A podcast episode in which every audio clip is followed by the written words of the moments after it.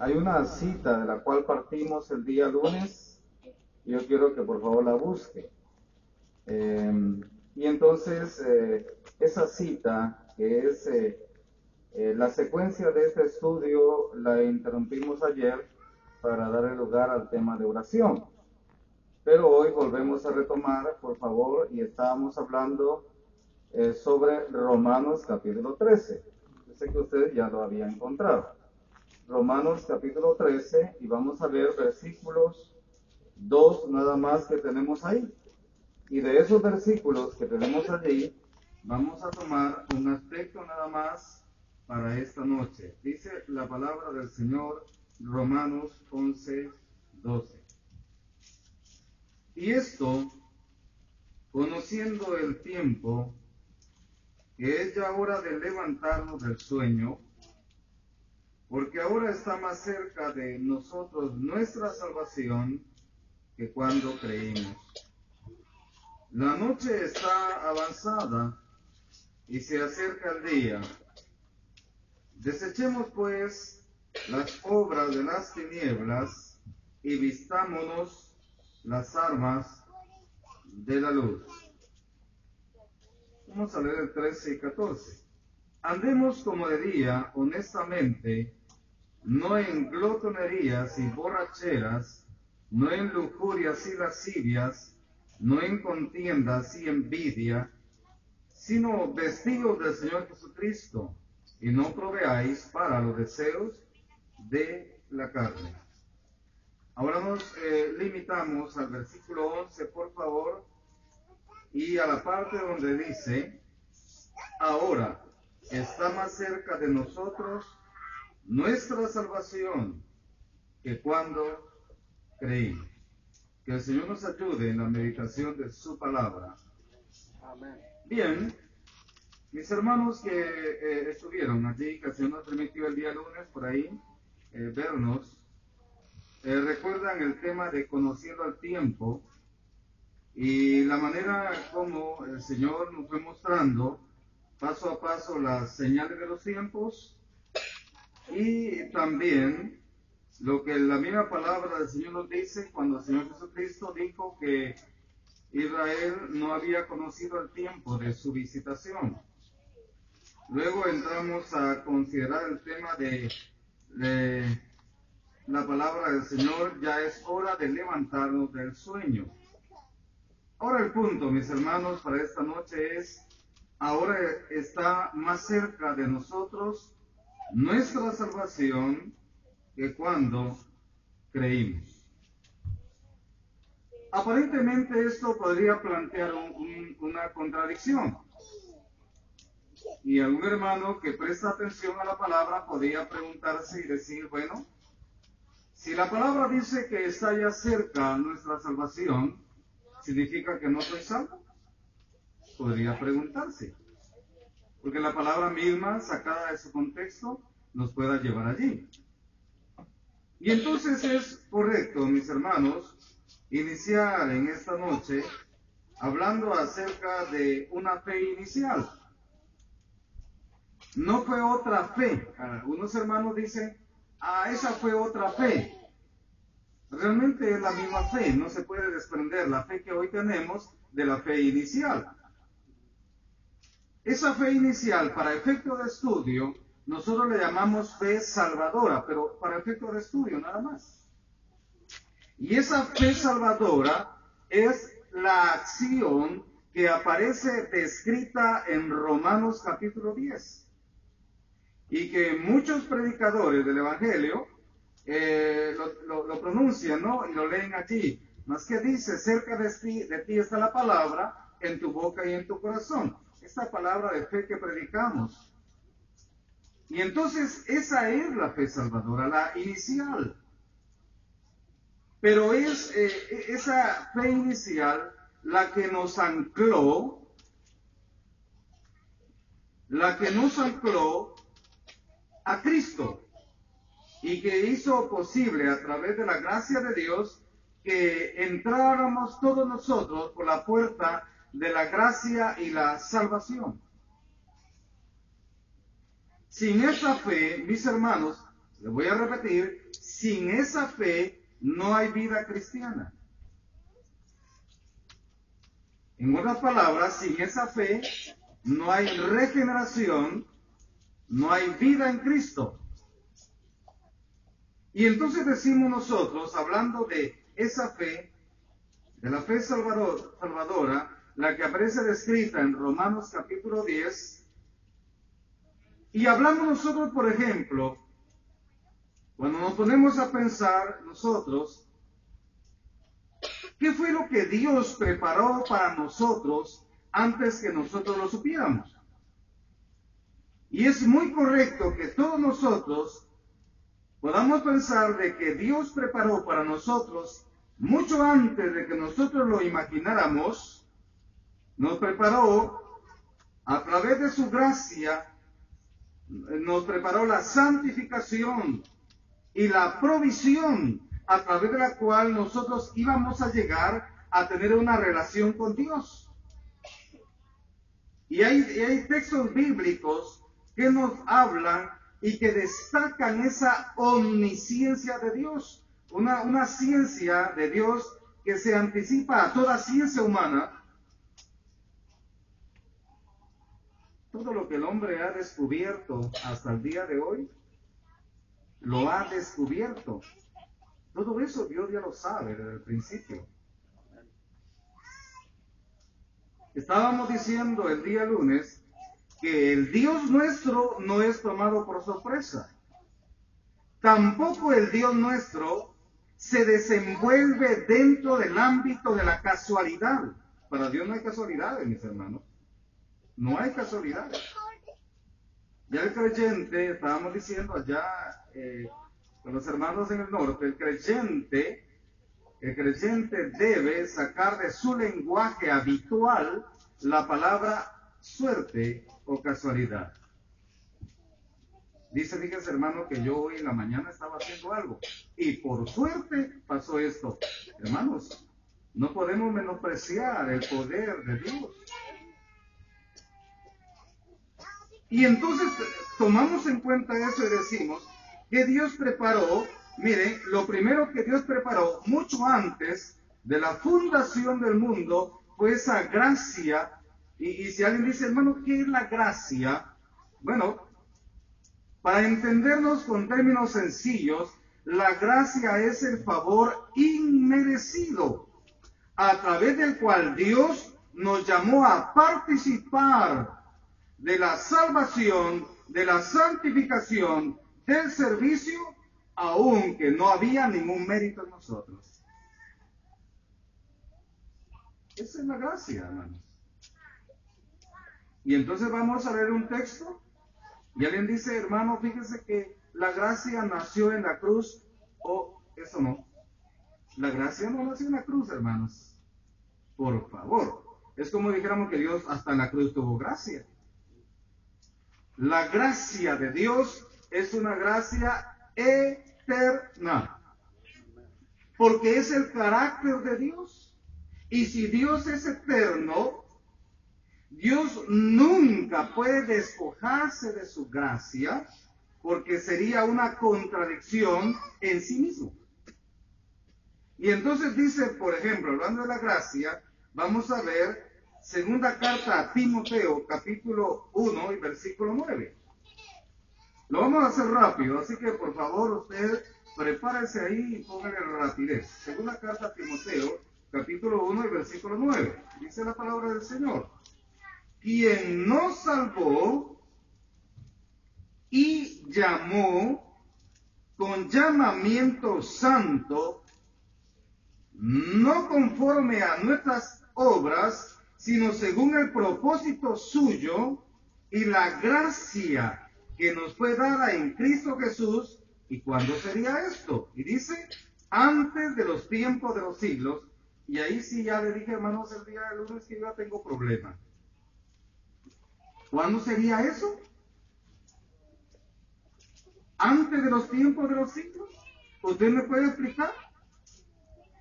A lo único que la teología ha llegado para poder, para poder colocar un término un poco más familiar, dice eternidad pasada, así se le dice, eternidad pasada. Mis hermanos, antes que nosotros estuviéramos pensando qué íbamos a hacer con Dios, yo ya sabía qué iba a hacer con nosotros. Desde una eternidad, de un tiempo inexorable, insondable, así como la gracia de Dios. Y por eso ese texto es muy importante, porque de hecho conecta, mis hermanos, por ejemplo, cuando dice aquí, nos salvó y llamó con llamamiento santo, está conectando el tiempo pasado de nuestra salvación, el día en que anclamos a través de esa fe dada por el Espíritu Santo a la gracia salvadora de Dios. ¿Y cuándo fue eso? Antes de los tiempos de los siglos. Eternidad, hermano. Eternidad. Una eternidad que se extiende desde un tiempo inimaginable para mí y una eternidad que se extiende hacia un futuro insondable para mí. Porque el solo hecho de pensar de que ahora en Cristo Jesús yo fui llamado a participar de la salvación eternamente y me pongo a pensar, pero ¿cuándo es eternidad? Porque como ser humano yo sé que todo principio tiene un fin, pero eternidad no es así. Ya yo sé que hay una llegada y una despedida. Eternidad no es así. Y por eso hay otro texto cuando hablamos de lo que Dios preparó y hablar de la santificación hay una santificación eterna. Porque usted dice, por ejemplo, Adán y Eva pecaron en el huerto del Edén. Allá pecaron en el huerto del Edén. Y ahí todos los hechos tristes y funestos a causa del pecado. Pero me pongo a pensar, cuando Adán y Eva pecaron en el huerto del Edén, podemos imaginarnos a Dios y decir, estos muchachos ya pecaron, ¿qué vamos a hacer con ellos? No sé, me preocupa. ¿Será que Dios dijo eso? ¿Qué dice usted? Y un día Dios eh, viene y quiere establecer nuevamente relación con Adán y Eva y aquellos no están más, están escondidos y comienzan a experimentar eh, la primera consecuencia terrible del pecado, como es el miedo, algo que no sabían, aparte de la desnudez, vergüenza, etcétera. Y dice Dios, ¿dónde están? Eh, ¿Será que Dios quiere indagar, indagar para ver qué sucedió? Hermanos, como cuando usted y yo necesitamos urgentemente pedirle perdón al Señor y venimos a pedirle perdón, Él ya lo sabe, ella sabe lo que pasó. Y nosotros andamos jugando al, ¿cómo decimos? Al escondite ahí. No, Dios sabe las cosas perfectamente. Y entonces dice, por ejemplo, hablando de estas cosas y hablando del tema de lo que Dios preparó, dice la palabra del Señor Efesios 1.4. Vamos también rápidamente allí, Efesios 1.4, y dice aquí, sigamos aquí, dice, según nos escogió en él antes de la fundación del mundo. ¿Ya me explicó? antes de la fundación del mundo, para que fuésemos santos, ya ve, santificación, y sin mancha delante de Él. Esta es una eternidad antes de la fundación del mundo. ¿Y cuando fue fundado el mundo, hermanos? La historia nuestra, o el conocimiento nuestro es a partir de Génesis 1.1, pero a partir de Génesis 1.1 no, no quiere decir que Dios comenzó a existir hermanos, el eterno poder y la deidad de Dios se hacen manifiesto, según Romanos, a través de su creación. Pero Dios es mucho más que eso, mucho más allá. Y dice la palabra de Dios que Él, o sea, Dios, hablando de lo que Él preparó, también Él preparó eso para que fuésemos santos y sin mancha delante de Él. Santificación, hablando de que nos escogió y nos separó, nos apartó. Había un plan de Dios. Cuando Dios nos apartó, Él nos aparta de las multitudes del mundo porque nos está llamando a participar, a participar de, la salvación, de la santificación, del servicio a Él. O sea, hermanos, fuimos separados para Dios. Y como fuimos separados para Dios, por eso, por ejemplo, Juan, en la primera carta, capítulo 3, versículo 1 al 3, está mencionando ese proceso. Y dice, amados, ahora somos hijos de Dios. Ahora somos hijos de Dios. Pero aún no se ha manifestado lo que hemos de ser. Es decir, aún en nosotros hay procesos pendientes, hermanos. Hay procesos pendientes. ¿Por qué? Porque aún falta en nosotros el tema de la glorificación. Cuando seamos semejantes a Él. Cuando despojados de toda esta naturaleza, esta naturaleza caída, entremos eh, a, a la presencia del Señor, glorificados, semejantes a Él. Pero eso está pendiente, hermano. Entonces, en ese punto, la palabra del Señor también nos conecta, por ejemplo, la primera carta que escribe Pedro, capítulo 1 y versículo 18 al 20, esto lo mencionamos, por ejemplo, cuando es el partimiento del pan. Eso, debe ser mencionado siempre. ¿Qué dice allí? Primera carta que escribe Pedro, capítulo 1, versículo 18 al 20, también destaca este aspecto importante de nuestro llamamiento. Vamos a leer. Y la palabra del Señor dice, sabiendo que fuisteis rescatados de vuestra vana manera de vivir, la cual recibisteis de vuestros padres, no con cosas corruptibles como oro o plata, sino con la sangre preciosa de Cristo como de un cordero sin mancha y sin contaminación. ¿Cuándo fue destinado esto? Ya destinado desde antes de la fundación del mundo, pero manifestado en los posteriores tiempos por amor de vosotros. Todo creyente que está fundado en Cristo, tiene su fundamento en Cristo, su fundamento en Cristo. Él sabe que ya fue salvado por la sangre preciosa de Cristo. Yo no voy a preguntar esta noche si usted es salvo o no. Eh, hay preguntas que de pronto se ubican, eh, si son preguntas como retóricas, ¿no? Y que ya cada uno sabe cómo es la respuesta. Pero hermanos, el que está fundado en Cristo está fundado en la roca eterna de los siglos, la roca de nuestra salvación. Y por eso dice Pablo a Timoteo, quien nos salvó y nos llamó con llamamiento santo. Los propósitos eternos de Dios. Allá donde mi mente no puede llegar, allí Dios preparó todo esto y obedece a su omnisciencia, el eterno conocimiento de Dios, a su presencia también, el anticipado conocimiento de Dios, quien hace todas cosas porque la salvación que Dios preparó para nosotros es una salvación perfecta. Cuando Cristo murió en la cruz, Cristo estaba dando su vida en la cruz y él dijo, consumado es. Él estaba ejecutando el plan de salvación, el cual había sido establecido desde antes de los siglos.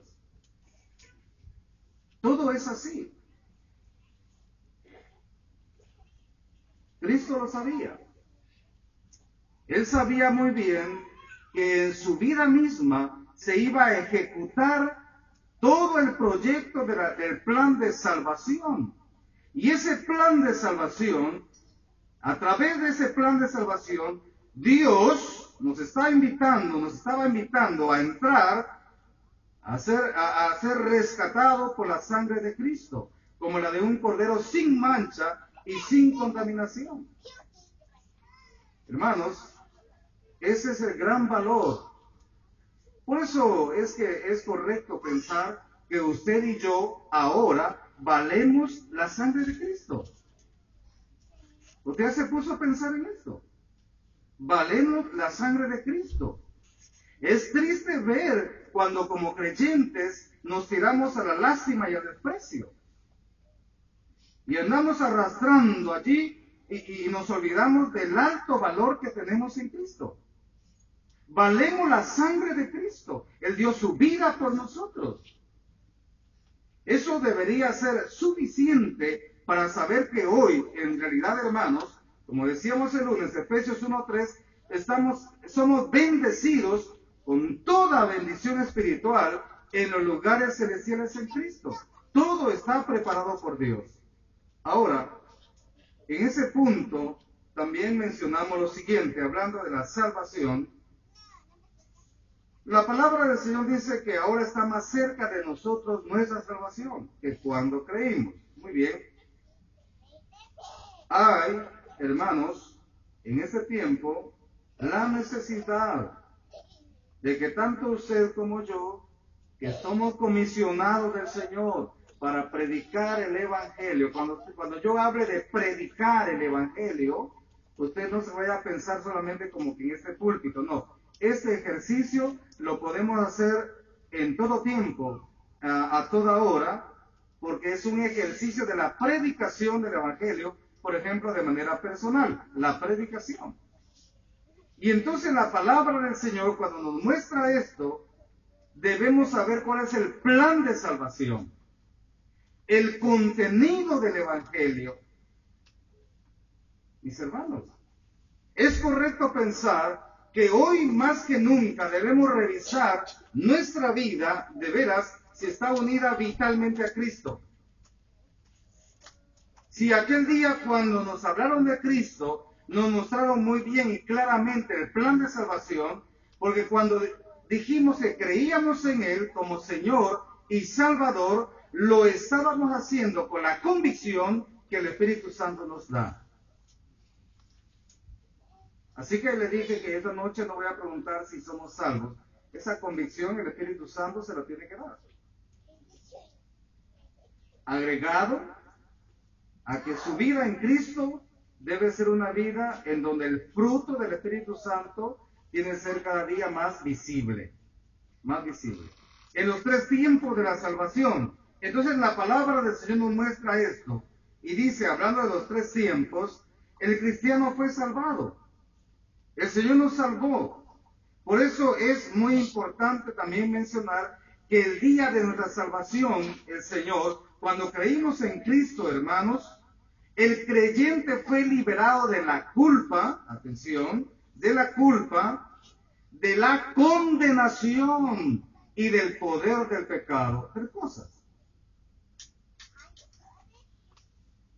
Culpa, condenación y el poder del pecado. Y entonces pensamos en esto, cuando hablamos de, por ejemplo, de la condenación, Romanos capítulo 8 y versículo 1 dice, ahora pues ninguna condenación hay para los que están en Cristo Jesús. Los que no andan conforme a la carne, sino conforme al Espíritu. Alguien dice, es que Dios, es que todo aquel, todo aquel que no ha creído en Cristo, un día Dios eh, lo va a condenar. No, hermanos. El Señor Jesucristo dijo que el que no ha creído ya es condenado. Si la condena ya está. Si estuviéramos hablando en términos jurídicos, dijéramos sentencia condenatoria. Así se llama. Sentencia condenatoria, porque también podría haber una sentencia absolutoria.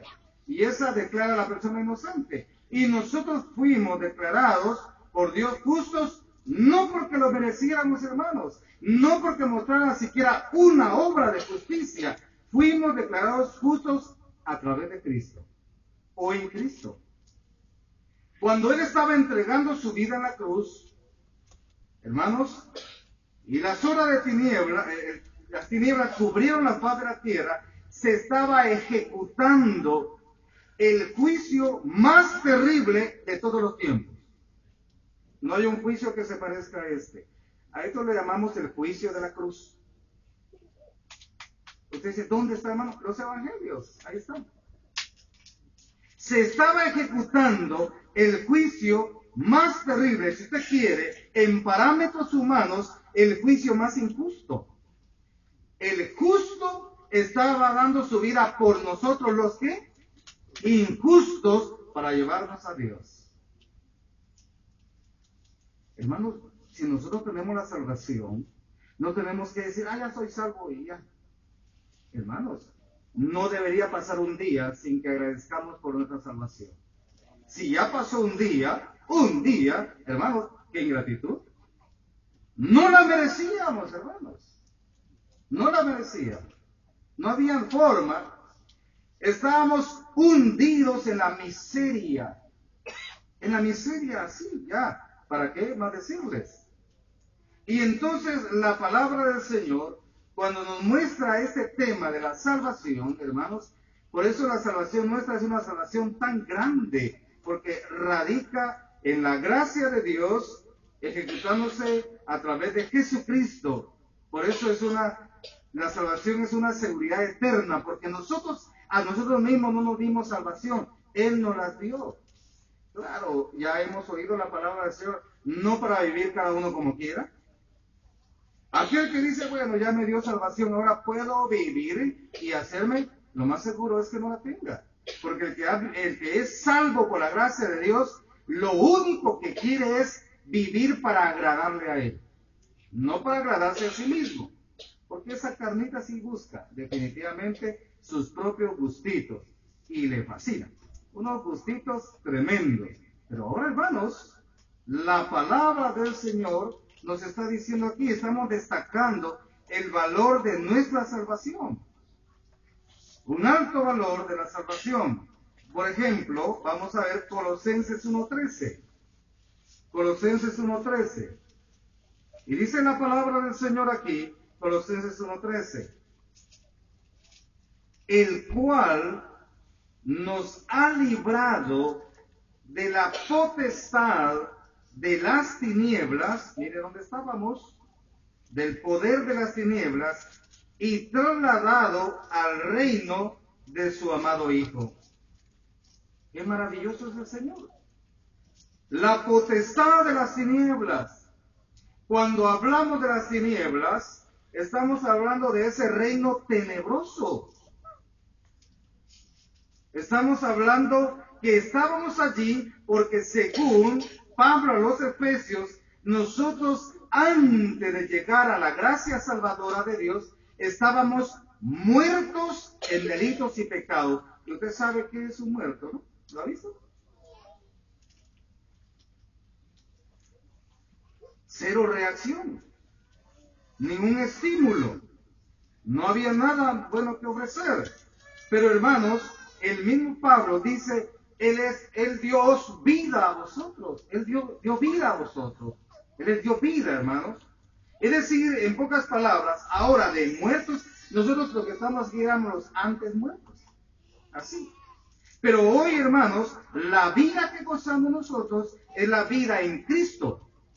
Y entonces, como hemos oído, hermanos, esa nueva criatura que se habla de nuevo nacimiento, según Juan 3, un diálogo interesante entre el Señor y Nicodemo, él destaca el alto valor del nuevo nacimiento o también llamado regeneración. Nacimos una vez a la vida física y nacemos una vida una vez también en Cristo. El nuevo nacimiento. Es una experiencia inolvidable. A veces pienso, hermanos, en ese tiempo que estamos viviendo, un poco muy difícil como hemos oído, a veces tenemos más presente el día en que nacimos físicamente que el día que nacimos en Cristo.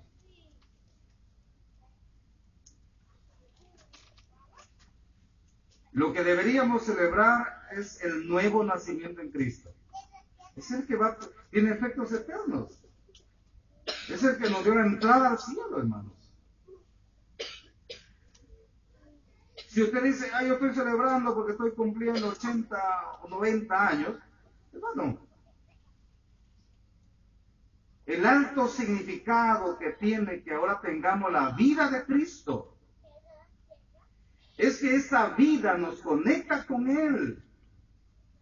Es la única manera en Juan 15, en, en relación a la parábola de la vid y los pámpanos, de la vid verdadera, Cristo destaca eso y le dice, mire, le dice a toda esa gente que cree que por el hecho mismo que su genealogía, su genealogía israelita le es suficiente, como ellos le dijeron al Señor, eh, nosotros somos hijos de Abraham, así le decían los judíos a la señora, nosotros somos hijos de Abraham, y tú dices que somos esclavos, ¿cómo? Y aquí dice que estamos muy eh, eh, creídos, ¿verdad?, de que solo por el hecho de demostrar una partida de nacimiento israelita ya eran salvos. No, el Señor Jesucristo le dijo, oh no, Él le dijo, el que está unido a mí como vid verdadera, el que está unido a mí vitalmente, la vid verdadera, es el que lleva fruto, mucho más fruto y mucho fruto.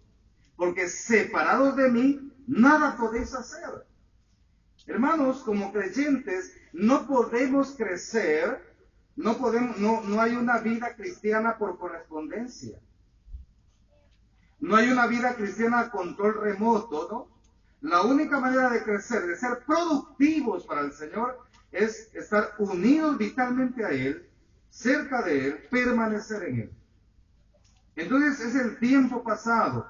Y, Pablo le dice a los colosenses, el mismo expresa ahí, ustedes antes eran del reino de las tinieblas, pero ahora ustedes fueron trasladados al reino de su amado Hijo, el reino de los cielos el reino de Dios. Y hablando de ese del tiempo pasado, del tiempo presente, mis hermanos, hablando del tiempo presente, también tenemos que tomar en cuenta lo siguiente. Cuando hablamos del tiempo presente de nuestra salvación, mencionamos, hermanos, ahora mismo nosotros somos salvos por la gracia de Dios. Y vamos a ver, hermano, un texto bíblico allí eh, el estado actual del creyente. Primera carta a los Corintios 15.2. Primera carta a los Corintios 15.2. Dice la palabra del Señor. ¿Qué pasa con la salvación presente? Dice aquí. Por el cual asimismo, si retenéis la palabra que os he predicado, sois salvos si no creísteis en vano. ¿Será que podemos creer en vano?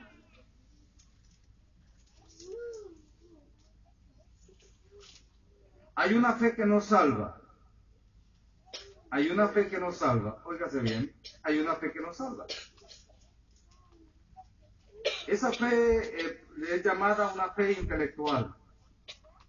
Es una fe que tiene conocimiento de Dios, o sea, conoce muchas cosas de Dios. Le agrada las cosas de Dios. Simpatiza con las cosas de Dios. Defiende las cosas de Dios. Pero aún no ha entrado por la puerta de la salvación se ha quedado únicamente en el umbral de la puerta.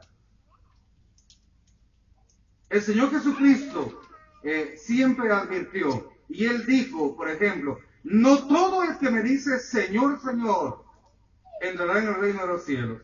Porque en aquel día me vas a decir, Señor, pero ¿qué pasa? Si en tu nombre profetizamos, en tu nombre echamos fuera demonios, en tu nombre hicimos muchas cosas, y yo les voy a decir, apartado de mí, no os conozco.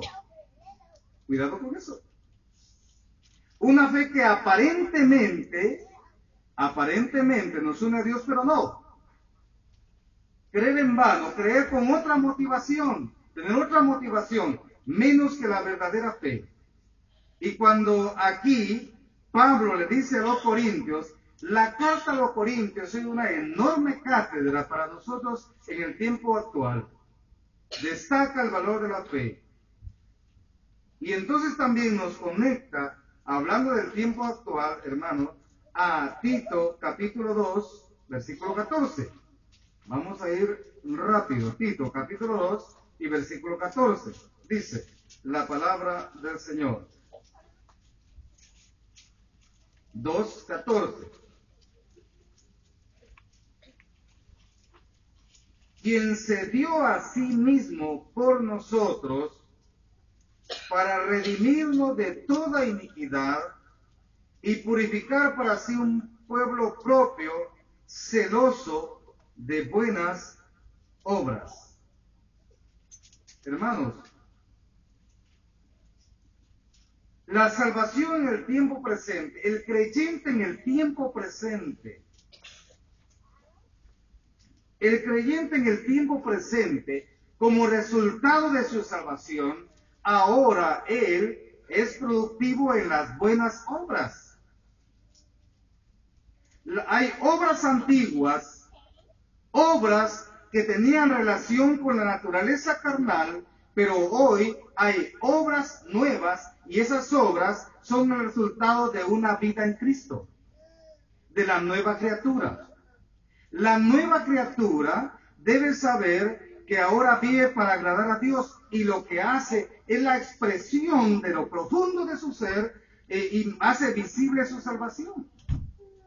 A través de las buenas obras, los hombres ven que somos salvos por la gracia de Dios. Cuando usted anda, anda por allí, anda por allí en la calle, en lugares, y alguien le dice a usted, me parece que usted es creyente, ¿a usted le han dicho eso?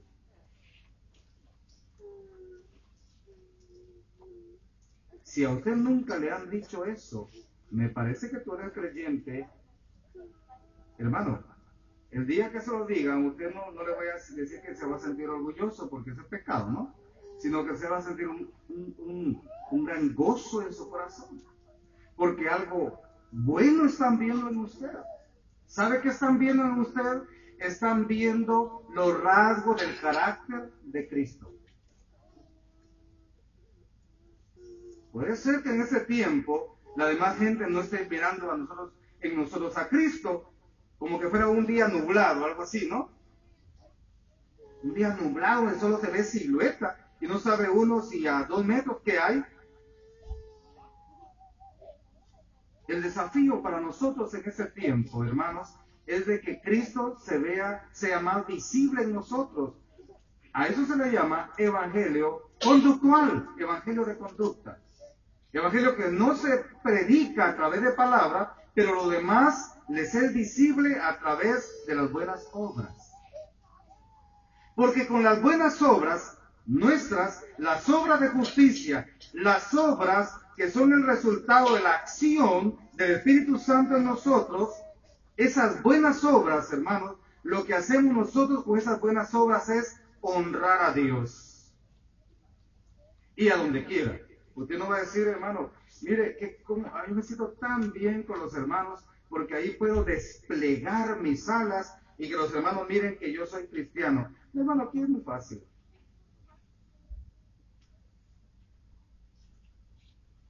Y a veces como digo, como traemos eh, los trapos encima, ¿verdad? Y decimos, a estos hermanos. Hermanos, fíjese que donde usted y yo estamos llamados a desplegar la sala realmente es afuera. Ahí está el verdadero punto. Aquí no. Y ahí están los desafíos, oímos en el mensaje anterior. Ahí están los desafíos. Cuando tú y yo somos planteados a ver si nuestra fe es de verdad, porque si nuestra fe es de verdad, los demás hombres van a glorificar a Dios a través de nuestras buenas obras. Así dice el Señor Jesucristo así alumbre vuestra luz delante de los hombres para que vean vuestras buenas obras y glorifiquen a vuestro Padre que está en los cielos. ¿Estamos honrando a Dios de esa manera? ¿Están viendo las personas que somos creyentes? ¿O tiene la persona que está adivinando? ¿Qué será este? Parece, hay días que parece y hay días que no parece. Hay días que no me deja con, duda. Y hay días que más o menos, hermanos, esto no es así. Eso no es así. Y entonces, cuando hablamos de ese tema, vamos a ir ya llegando a la conclusión en relación a los tiempos de la salvación. Mencionando, hermanos, hablando siempre del tema de los tiempos de la salvación, cuando dice está más cerca de nosotros, nuestra salvación nos conecta al futuro. En el pasado ya somos salvos. Lo que pasa es que la obra actual de la salvación es el Espíritu Santo, la palabra del Señor, el efecto purificador eh, está obrando nosotros para ser salvos de, ese, vamos a decir, de, ese poder terrible del pecado, como Pablo lo mencionaba. Y Pablo lo menciona cuando él dice, eh, ya sabe, cuando él está expresando esas palabras, en lo profundo hay una lucha interna una lucha interna entre la vieja naturaleza y la nueva naturaleza. Y usted y yo pensamos, decimos, hermano, mire, Fíjese que allá afuera hay tanto enemigo para, para el Hijo de Dios. Eso, usted ni se preocupe, el primer enemigo lo llevamos cargando.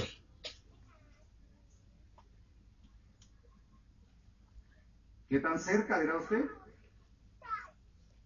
Ahí adentro. Ahí está cargando. Como dijo aquel el ejemplo de dos lobos. Hay dos lobos en nosotros. Y el niño pregunta, pero ¿cuál es el más fuerte? El que tú alimentes más. Ese será más fuerte. No habrá crecimiento en mi vida espiritual hablando de la liberación del pecado. Por ejemplo, no puedo decir, hermano, fíjese, gracias a Dios estoy creciendo en mi vida espiritual y también mi viejo hombre está creciendo. Eso no se puede. Mientras uno tiene que disminuir, el otro va a crecer. Depende. Si el carácter de Cristo es más visible en nosotros, es porque el viejo hombre ya va para abajo. Va para abajo, va para abajo. Y aunque esté haciendo berrinche, pero va para abajo. Y quiere ir, ¿qué pasó? Ya no me alimentas como antes. No te, y así. Pero entonces, hermanos, cuando hablamos de esa dos naturalezas, Pablo decía, miserable de mí, miserable de mí, decía él.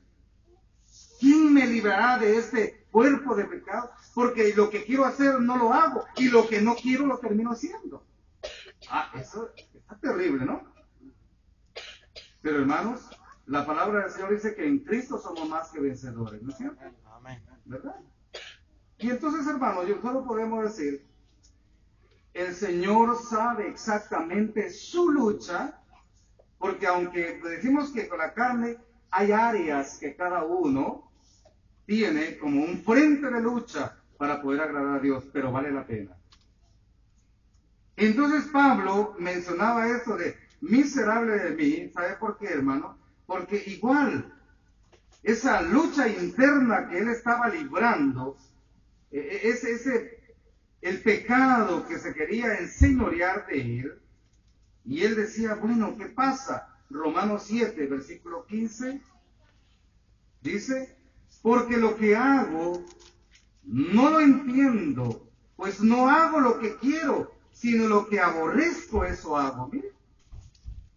Y si lo que no quiero, esto hago, apruebo la ley, que, apruebo que la ley es buena. De manera que ya no soy yo quien hace aquello, sino el pecado que mora en mí. Y yo sé que en mí, esto es en mi carne, no mora el bien, porque el querer el bien está en mí, pero no el hacerlo. Porque no hago el bien que quiero, sino el mal que no quiero, eso hago. Hermano, ¿en dónde nos estamos deleitando más? ¿Dónde encontramos más delicia? ¿En la comunión con el Señor o en las viejas prácticas? ¿Dónde está nuestro punto de delicia? Hablando de la lucha actual, el que el Señor nos está salvando de esa influencia pecaminosa. Y por último, hermanos, vamos a mencionar eh, la palabra del Señor, eh, Romanos 5, Romanos capítulo 5, versículos 9 al 10. Dice la palabra del Señor. Pues mucho estando ya justificados en su sangre, por él seremos salvos de la ira. Porque si siendo enemigos fuimos reconciliados con Dios por la muerte de su Hijo, mucho más estando reconciliados seremos salvos, seremos salvos, seremos salvos de qué? De la ira venidera. Cuando Cristo, hermanos, la palabra del Señor dice, cuando Cristo nuestra vida se manifieste. Hermanos, entonces seremos salvos completamente de la presencia del pecado. Ahí terminará la lucha. Ahí terminará. Salvo de la presencia del pecado, salvo de la ira venidera. Y cuando habla de la ira venidera, hermano, está hablando de todos aquellos acontecimientos que tienen que ver con los justos juicios de Dios que se derramarán sobre la tierra después de que la iglesia del Señor sea arrebatada, porque usted y yo no esperamos la ira de Dios, estamos esperando a Cristo viniendo en las nubes por nosotros. ¿Es cierto eso? Estamos esperando. Ahí entonces terminará toda lucha. Todo aquello tremendo que pudimos haber vivido acá. Y entonces, hermano, a esto se le, entonces vendrá la transformación. Esa naturaleza que usted y yo vemos aquí, que tocamos, y que muchas veces pues queremos cuidar, ¿verdad? Para que no se ponga muy vieja. Eso no se va a quedar. Y entraremos en un proceso maravilloso que se le llama la transformación, donde lo corruptible se vista de incorrupción.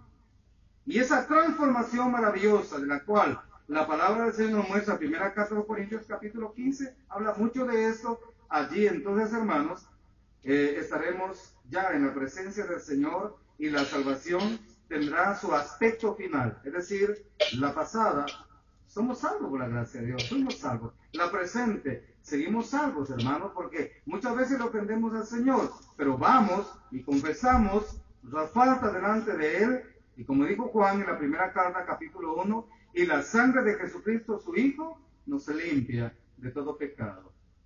No hay que estar guardando, hermanos, no es muy recomendable. Si le hemos fallado al Señor, no le estemos dando calorcito a ese pecado allí. No lo estemos arrullando, hermano, así mire, para que no le pegue el aire al pecado. No, hay que ponerlo ya delante del Señor. De todos modos, Él ya lo sabe. ¿Ya para qué? Ya lo sabe. Venir delante del Señor. Pero no solamente seguir y seguir, no. El que la palabra del Señor, que confiesa ahí, se aparta. Ese es el propósito del Señor, hermanos. Que el hombre interior se vaya renovando día tras día. El hombre que agrada a Dios. Porque el Señor, hermanos, quiere un pueblo que esté preparado para su pronto regreso. Bueno, y entonces, ¿qué nos dice Romanos, capítulo 13, que hemos visto? Eh, Romanos, y esto conociendo el tiempo, conociendo el tiempo. Que es hora ya de levantarnos del sueño, porque ahora está más cerca de nosotros nuestra salvación que aquel día en que creímos. Ahí lo vamos a dejar, si el Señor permite, el día de mañana.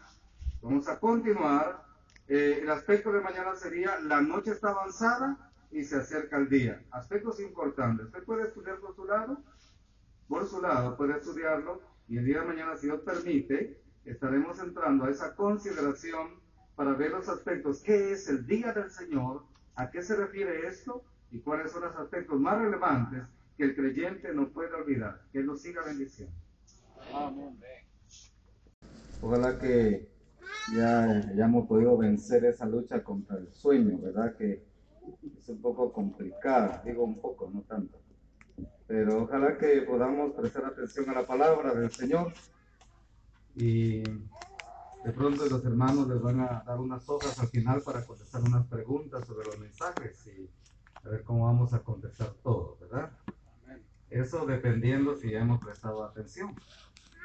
Miren, el consejo de la palabra de Dios es muy importante y esta tarde creo que es un buen momento eh, para que podamos eh, ir eh, llegando a una conclusión con el estudio que traíamos, pero que por causa de predicar la palabra del bendito evangelio que fue muy necesario estos días, le hicimos una pausa. Entonces vamos a ir a la conclusión a Romanos capítulo 13, por favor.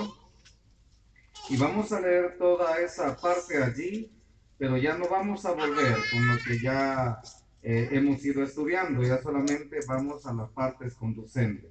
Pero leemos todo, dice aquí la palabra del Señor. Romanos capítulo 13, versículos 11 en adelante. Dice, y esto, esto conociendo el tiempo, que es hora de levantarnos del sueño, porque ahora está más cerca de nosotros nuestra salvación que cuando creímos. Ahí dejamos ya la meditación de la palabra la otra vez. Ahora viene, dice esto, la noche está avanzada y se acerca el día. Desechemos pues las obras de las tinieblas y vistámonos las armas de la luz. Que el Señor nos siga ayudando en la meditación de su palabra. Muy bien. El versículo 12. Yo creo que el versículo 12 es muy importante que todos acá en esta tarde podamos centrarnos únicamente en el versículo 12.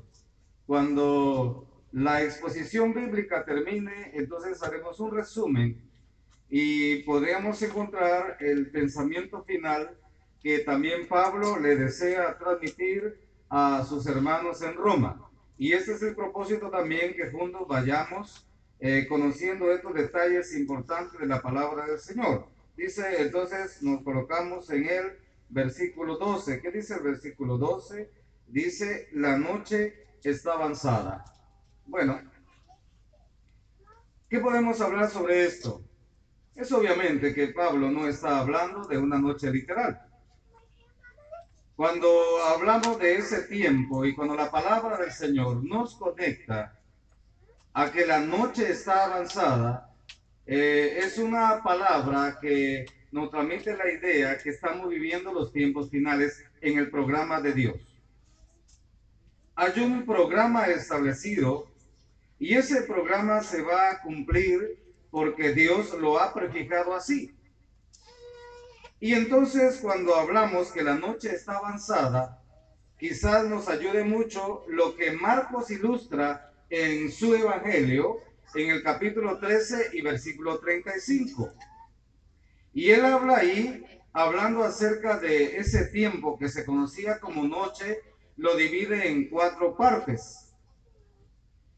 Y a cada una de esas partes se le llamaba vigilia, ¿verdad? Vigilias. Muy bien. La costumbre judía era dividirla en tres, pero Marcos hace alusión a la costumbre romana de dividirlo en cuatro partes. Estoy citando Marcos capítulo 13 y versículo 35. Y él menciona, hablando acerca, él dice, eh, la hora de eh, anochecer, la medianoche, el canto del gallo y a la mañana. No sé si nos salió las cuentas. Ah, no salió la cuenta. ¿Ya se dijo? Y si usted fue a ver Marcos 13:35, felicitaciones. Usted no se queda con la duda. No, eso debemos hacer, porque yo le estoy dando la cita. Y como tenemos la Biblia ahí y no nos están cobrando por abrirla, esto es mucho más fácil. Hay cuatro periodos, y en esos cuatro periodos, hasta llegar a las seis de la mañana, es decir, iniciando a las seis de la tarde, divididos en tres horas para cada periodo, y son cuatro, tres por cuatro, doce. Y si nos da doce, entonces estamos hablando de un tiempo en donde normalmente podríamos decirle que era tiempo de oscuridad. Un tiempo de oscuridad.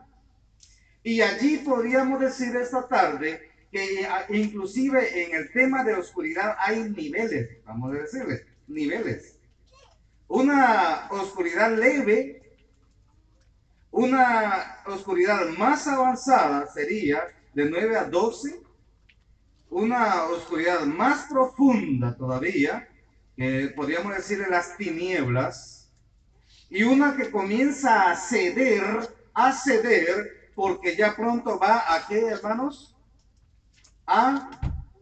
Ayúdeme, a amanecer. Ese es el tiempo que estamos viviendo. Ahí los quería llevar y ya los llevé. La noche está avanzada. De eso estamos hablando aquí. No está hablando de las primeras horas de la noche. De ninguna manera. Esas primeras horas de la noche ya pasaron en el tiempo del Señor. Aquí estamos hablando, eh, si ubicáramos un reloj, estamos hablando aproximadamente de 3 de la mañana a 6, es decir, a punto de amanecer. ¿Y por qué decimos amanecer? Bueno, hermanos, debemos conectar la palabra del Señor.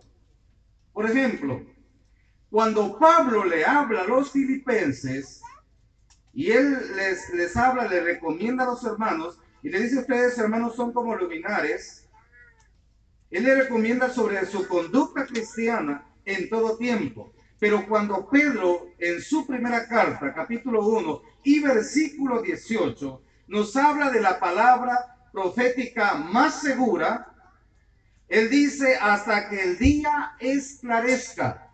De eso seguimos hablando. y el lucero de la mañana salga en vuestros corazones. Entonces, si, eh, por ejemplo, yo tengo el reloj aquí de frente y ustedes también tienen uno aquí. Entonces la aguja que partió del 12 está a punto de acercarse nuevamente a ese horario. Es decir, mis hermanos, en ese sentido, Pablo le está dando un sentido de urgencia a esto, a esta recomendación. Es como que si Pablo dijera, hey, tú, si estás durmiendo, despiértate, porque ya dice Pablo, eh, es hora de levantarnos del sueño. Ya la noche está avanzada, está avanzada. Hermanos, escrituralmente, le voy a decir, escrituralmente la noche tiene significado en la palabra del Señor. Es decir, tiene varios significados. Cuando el Señor Jesucristo mencionó en la parte final de su ministerio público, el Señor dijo que ya era, ya iba a llegar la hora de las tinieblas. ¿De qué estaba hablando el Señor?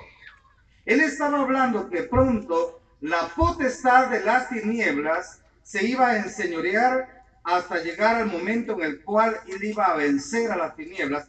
Las tres horas de tinieblas, las horas de las tinieblas, en que él allí en la cruz estaba sufriendo fue una lucha terrible entre el bien y el mal. Fue el derramamiento de la ira de Dios, el juicio de Dios. Y en ese juicio de Dios, Cristo salió victorioso a nuestro favor.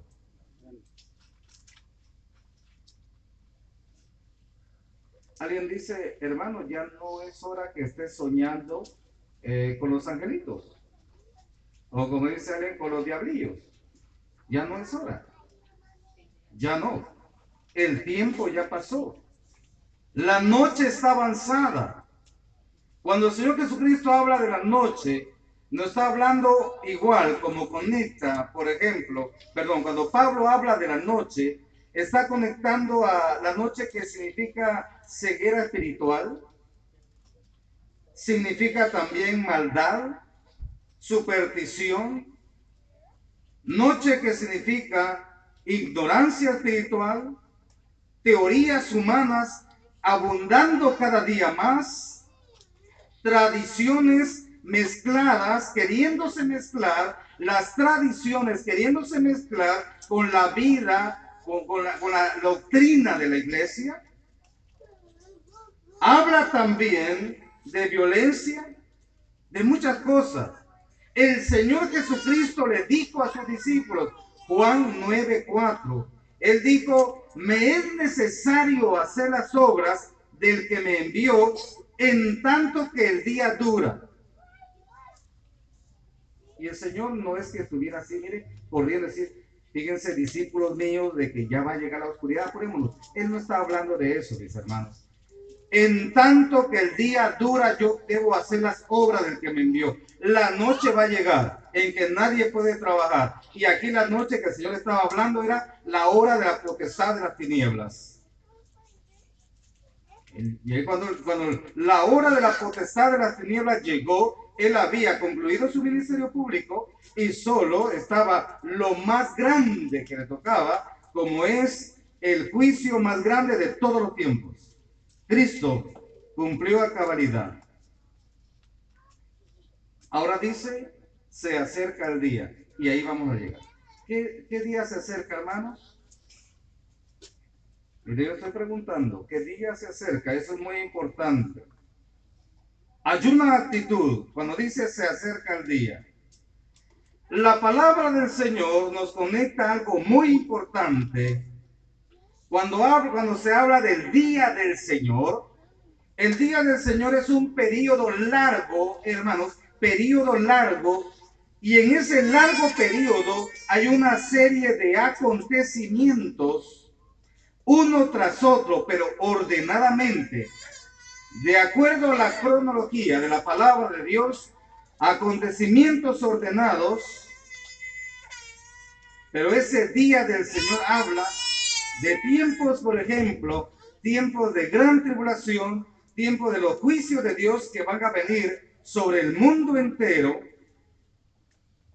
Todo eso está por venir. Pero mis hermanos, debemos hacer la diferencia entre el arrebatamiento y la venida del Señor en gloria, que es muy diferente. No es lo mismo. Y entonces decimos nosotros, cuando hablamos acerca de esto, la primera carta a los tesalonicenses nos alumbra mucho en ese sentido, porque le acabamos de leer, eh, acabamos de pasar por allí el mensaje anterior, y dice, vamos a ir a la primera carta a los tesalonicenses, y algo muy especial, el Señor nos va a mostrar en relación a este tema. Vamos a ver el capítulo 5, por favor, 5 y versículo 1 en adelante. Y vamos a leer primera a los Tesalonicenses 5, 1 adelante. Pero acerca de los tiempos y de las ocasiones, no tenéis necesidad, hermanos, que yo os escriba, porque vosotros sabéis perfectamente que el día del Señor vendrá así como ladrón en la noche. ¿A qué se refiere con el día del Señor que vendrá como ladrón en la noche, hermanos? Ya en ese día del Señor, hermanos, que está aquí hablando, ese día del Señor lo debemos diferenciar del arrebatamiento. Porque si lo colocamos igual, lo confundimos.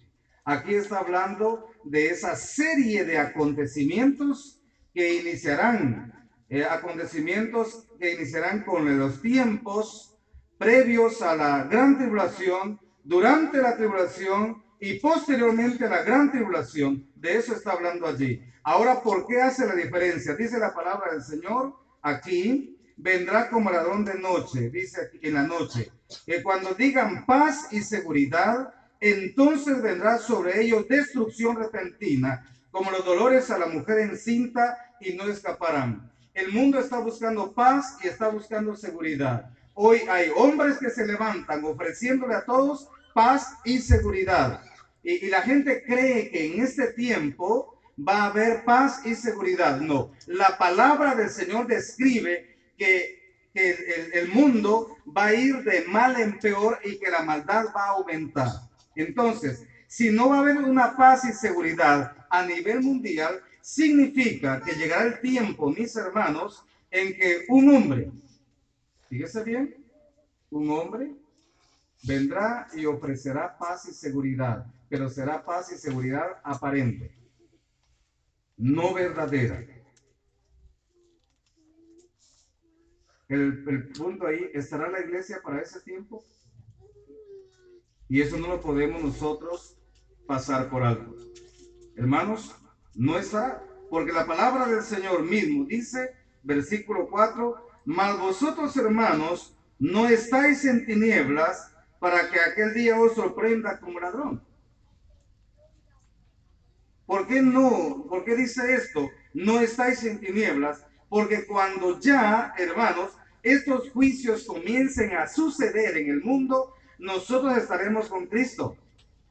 Y a ese tema se le llama el arrebatamiento. Y para ese efecto, usted se conecta en el capítulo 4, versículos 13 al 17. Ese tema es arrebatamiento.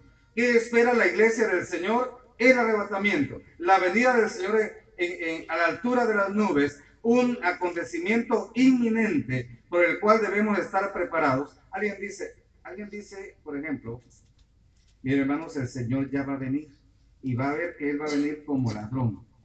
A la iglesia el Señor va a venir en cualquier momento, hermanos. Pudo haber venido ayer, en cualquier momento, pero para el mundo, para el que está en tinieblas, el Señor va a venir como ladrón. Y una vez tenemos que tener claro esto. Para el que está en tinieblas, el Señor va a venir como ladrón. Pero para usted y para mí, que estamos en la luz, en la luz de Cristo, ese día lo estamos esperando ya, ¿verdad, hermanos? Porque es una realidad. Y la palabra del Señor lo aclara. Porque el concepto que maneja la palabra del tema de ladrón no es, no se aplica nunca a la iglesia, porque el Señor viene a tomar lo que es suyo. Ni usted ni yo nos pertenecemos a nosotros mismos, le pertenecemos a Cristo, comprados a precio de sangre. Entonces el Señor viene a tomar lo que es suyo. Cuando el concepto dice como ladrón es para el mundo que no espera. Ese es el día del Señor, que es aparte. Y la misma palabra del Señor nos dice, versículo 5, porque todos vosotros, hablando los creyentes, sois hijos de luz e hijos del día. No somos de la noche ni, las, ni de las tinieblas. Hermanos, si no somos de la noche ni de las tinieblas, yo le pregunto, ¿éramos antes de la noche y de las tinieblas? ¿O será que del cielo caímos directamente a la mano del Señor? Fíjese que no. Andábamos en las tinieblas de la ignorancia. Y yo le voy a decir, en la vida pasada nuestra, muchos, muchos practicaron una fe religiosa creyendo que hacían lo bueno y creyendo que agradaban a Dios. Más ahora, iluminados por el Espíritu Santo, nosotros perfectamente sabemos, porque el que anda en la luz hace las obras de la luz. Pero el que dice que está en la luz, pero está haciendo las obras de las tinieblas, él no está en la luz, anda aún en la oscuridad. Y la palabra del Señor dice, por tanto, no durmamos como los demás, sino velemos y seamos sobrios. La palabra velar siempre aparece allí. Velar. Y cuando habla de velar, está diciéndole principalmente que la última vigilia está a punto de llegar. Hoy ese tema se vuelve un poquito complicado porque hay personas que creen que se van a reunir para practicar una vigilia. Y entonces eh, se reúnen todos y dicen, ay hermanos, por favor, todos aguantemos, nadie que se vaya a dormir. Y va de comer y comer para que nadie se duerma. Obviamente el estómago se pone bien pesado y usted no se duerme. Y entonces dice, gracias a Dios llega a las 6 de la mañana, ya hermanos, somos más que vencedores. Eso no es así, hermanos. El velar que el Señor está hablando es un velar espiritual y está hablando en todo tiempo. Está hablando de no descuides tu vida, en todo tiempo. Cuando alguien pregunta, hermano, ¿será pecado ir a tal lugar? Yo solo le digo, hermano, no sé si tú quieres que ahí el Señor te encuentre. Punto final. ¿Para qué más discusiones? Hay muchos andan regateando la palabra del Señor como si fuera un mercado. Hermano, no dan menos. Hermano, la palabra del Señor es, no se puede comprar ni vender, dice el proverbio, ¿verdad? Compra la verdad y no la vendas. La palabra del Señor es no negociable. No negociable. Tampoco está sujeta a lo que yo quiero o lo que yo creo, sino que la palabra es la inspiración del Señor. Por tanto, no durmamos como los demás, sino velemos y seamos sobrios. No, no podemos perder el tiempo por allí, acomodando una vida espiritual, una vida espiritual que le decimos una vida light, viviendo a conveniencia lo que yo quiero, el tiempo que quiero servir al Señor, y si no, que el Señor que se aguante de todos modos. Eso no es un concepto bíblico, hermanos. Es un grave error. Un grave error. Por eso cuando, eh, regresando a la cita original, la noche está avanzada, es lo que está diciendo Pablo. Hermanos, ya no hay tiempo para perder. Cuando había un par de hermanos ahí en conflicto, ahí peleándose entre sí, eh, y ahí pasaba el tiempo de lo mismo.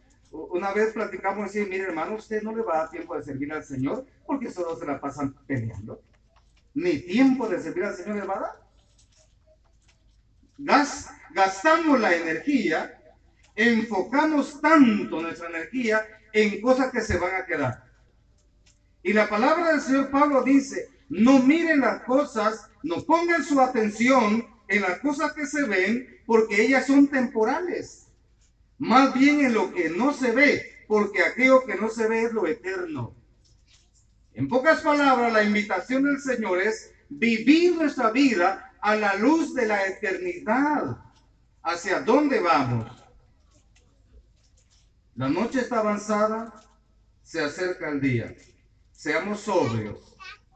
equilibrados en nuestro modo de ser y de pensar. Y sabe una cosa, la misma palabra del Señor nos alienta. Usted sabe que el Señor no nos ha puesto para ira. Y usted puede decir, bueno, yo estoy conforme con mi salvación, así estoy bien y todo. Hermano, el que está pensando en esto debería confrontar su vida para ver si de verdad está en Cristo. Porque el verdadero creyente busca servirle al Señor mejor cada día. No vivir una vida así, sin compromiso con el Señor. Y regresamos a, dice la palabra del Señor, el otro pensamiento dice acá en Romanos siempre y en la cita original, la palabra del Señor nos dice acá, desechemos pues las obras de las tinieblas y vistámonos las armas de la luz. Yo no le puedo dar un ejemplo porque me tendría que quitar el saco para darle el ejemplo y al terminar el culto me van a hacer la ruedita y me va a llamar la atención. Pero lo vamos a hacer mentalmente. Mentalmente. Bueno. Hermanos, es raro que alguien diga, me voy a poner esta camisa, pero no se quita la que tiene antes. Es raro. A menos que quiera pasar por el aeropuerto sin pagar el peso de su maleta. Y dice, me voy a colocar todo lo que yo quiero encima, como que fuera un oso caminando, para no pagar algo de, de peso, hay un exceso ahí. Lo normal es que cuando nos vestimos, nos quitamos algo que llevamos puesto porque eso ya, ya no sirve, está sucio.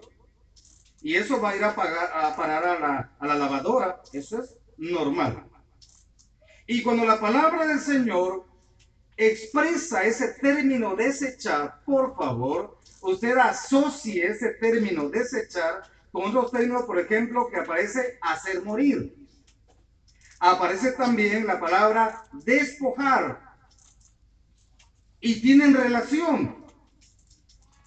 Y entonces decimos, hermanos, definitivamente, definitivamente debemos tener pensado. Pensemos en una casa las hermanas creo que eh, tienen, eh, podrán analizar muy bien, de manera práctica esto. ¿Habrá en la casa algo que estorba? Y usted dice, ay caramba, esto ya no, ni dar el paso de lado tengo que pasar. Y usted comienza a pensar seriamente y dice, no, yo tengo que, yo tengo que deshacerme de algo que no me sirve, porque eso me está robando espacio. Yo necesito más espacio, porque entonces voy a caminar mejor. De pronto una noche me voy a levantar y ya no voy a dar a dónde está la puerta. Y me voy a ir a chocar con todo lo que tengo ahí amontonado. Y de repente, yo me recuerdo, hace mucho tiempo, llegaba a la casa de mi abuela, hace muchos años ya, y ella, eh, mm, eh, yo decía, bueno, ya que llegué a la casa de mi abuela y no llego muy seguido, voy a aprovechar para ir eh, sacando algo. y le decía, yo le ayudo a hacer limpieza Claro, ayúdame, decía ella. Y decía yo, esto no sirve, vamos. Y no sirve esto para allá. Y cuando ya estaba todo amontonado, ella corría. Y ella decía, oh, mira, esto todavía me va a servir, decía ella. Pero le dije, yo no le veo ya utilidad a esto. Ya se ve que como para la basura. Y ella decía, no, es que la verdad es que esto me regaló fulano de tal. Tiene un valor sentimental. Y amontonar otra vez, pues, Vamos para, para adentro otra vez. Hermanos, ese es el concepto de manera sencilla de lo que Pablo está diciendo. Cuando él habla de desechar, de desechar, desechar las obras de las tinieblas, significa que tú y yo tenemos cosas de que deshacernos. Y cuando hablemos de las obras de las tinieblas, por favor, relacionémoslo con Gálatas 5:22, porque ahí está un listado terrible de las obras de la carne. ¿Verdad? Un listado tremendo allí de las obras de la carne. Y esas obras de la carne, desechar, arrojar, colocar donde corresponde.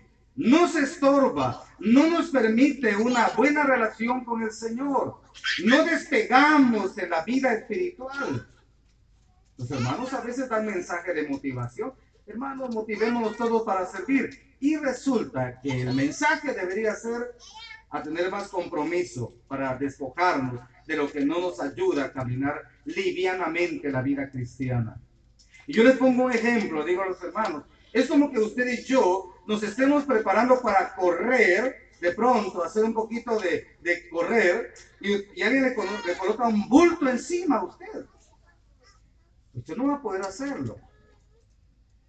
No, yo dice usted, bueno, no, yo me tengo que despojar de todo para poder caminar bien. ¿De qué nos vamos a, de qué vamos a desechar de las obras de las tinieblas? Hermanos, en la palabra del Señor no existe el reciclaje espiritual.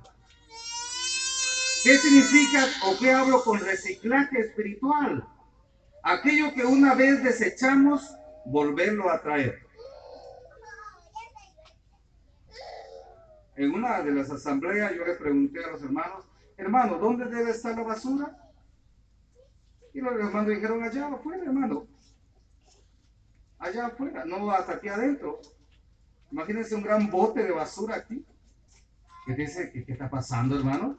¿Por qué dejó ese bote ahí? Eso debe estar afuera, no adentro. Entonces, cuando hablamos de desechar, es colocar aquello que ya es inútil para nuestra vida. Pablo mismo lo dice así cuando él hace un listado de los méritos personales que había llegado a obtener antes de su vida en Cristo. Él decía, no, decía Pablo, yo tengo muchas cosas de las cuales yo me puedo vanagloriar.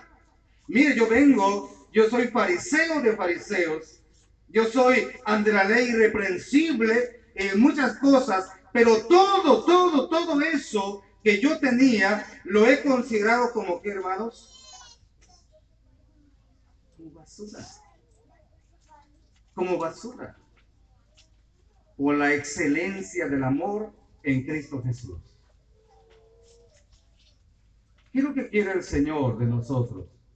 Él dice, Pablo dice, desechemos, deséchalo, deséchalo, arrójalo, despójate de eso. Ya no sigas eh, en eso que te impide correr la vida cristiana, que ofende al Señor, que, le ofendemos cada día. Si hemos tropezado eh, eh, en una piedra, evitemos estar tropezando dos o tres veces con la misma piedra, con el mismo problema, sin avanzar hacia adelante. Y luego dice y agrega algo muy importante, vistámonos las armas de la luz, es decir, es otro vestido.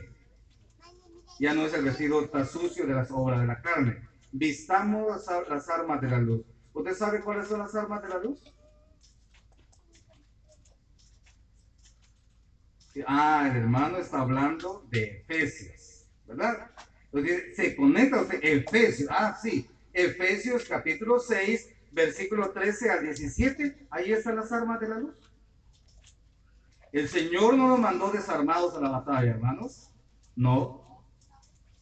El Señor dijo, vayan a la batalla espiritual y ahí pelean con las uñas y con los dientes. No. Él nos dejó las armas de la luz. Y en Efesios 6, 13 al 17 aparece la verdad, aparece la justicia, el Evangelio, la fe, la salvación, la palabra de Dios. Esas son las armas del guerrero en Cristo. Aquel que quiere avanzar. Y fíjese hermano, ¿cómo sería esto? Que si en lugar de tener las armas de la luz, tuviéramos las armas carnales, Pablo lo aclara y él por la porque los hermanos pudieran pensar eso, dice en la segunda carta a los Corintios, capítulo 10, versículos 3 al 5, él dice, aunque, aunque andamos en la carne, es decir, en este cuerpo, no militamos según la carne, porque las armas de nuestra malicia no son carnales, de nuestra milicia, no son carnales, no lo son, sino espirituales en Dios Hermanos, las armas del creyente Cuando David iba a ir a la batalla, usted sabe que primero se le colocó una gran armadura y él no se sentía cómodo. Él decía, bueno, en lugar de moverme, yo creo que me va a llevar y me voy caer con toda la armadura. Eso no me sirve. Yo voy a pelear con lo que me sirve, con la provisión del Señor.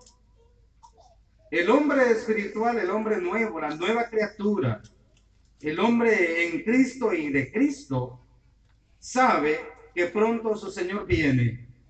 Y él debe velar, debe orar, no debe vivir en una pereza espiritual, sino tener presente que en cualquier momento el Señor viene. Estábamos hablando estos días que eso de creer que el Señor va a venir el día primero de la semana, creer eso, eso lo esa corriente de creer que el Señor va a venir un día primero de la semana, no es una corriente bíblica, sino que fue dado para aquellos que creen que solo el día primero de la semana deben estar en la reunión. Y pues ahí va a venir el Señor. Hermanos, eso no. En todo tiempo. En todo tiempo. Las vestiduras en todo tiempo. Velar y orar en todo tiempo. Yo digo hoy, podemos decir que, mira, mira, yo, no puedo por esto, yo no puedo por aquello, yo no puedo para allá, y, y en fin, hay muchas excusas Ahora el punto es, no sé si eso te va a servir o no sé si eso me va a servir cuando estemos ante el tribunal de Cristo. ¿Será válido eso? ¿O es que en el fondo no hemos querido renunciar totalmente de aquello que nos estorba? Y la palabra del Señor se repite constantemente. La noche está avanzada, se acerca el día. Bien, mis hermanos, cuando la palabra dice vistamos las armas de la luz, y Pablo repite que nuestras armas no son carnales, sino espirituales en Dios, es un llamado del Señor. En realidad, hermanos, la palabra del Señor nos amonesta en todo tiempo, a tiempo y fuera de tiempo, todo tiempo. Ahí está llamado del Señor. ¿Qué es lo que el Señor quiere? ¿Por qué, por ejemplo, ante la pregunta de sus discípulos en Mateo 24, allí en el Monte de los Olivos, cuando los discípulos le preguntan al Señor, Señor, por favor, dinos qué señal habrá ah, antes de tu venida, qué señal habrá del fin del siglo, Señor. Y el Señor desarrolla un tema tan interesante que habla sobre la final de los, de los últimos tiempos. Esas señales, hermanos, son específicamente para la venida del Señor en gloria, porque la venida del Señor por su iglesia no está determinada por ninguna señal, eso es en cualquier momento. Y lo debemos entender así. Inminente, cualquier momento. Abrir en un abrir y cerrar de ojos pronto tendremos nuestra reunión con Él. Y el Señor nos recuerda y tengamos presente que la noche está avanzada, se acerca el día. Desechemos pues las obras de las tinieblas y vistámonos de las armas de la luz, para agradar a aquel que nos llamó con llamamiento celestial y santo, nos llamó a participar no solamente de la salvación, también de la santificación y del servicio para la gloria de su nombre. Que Él nos siga bendiciendo.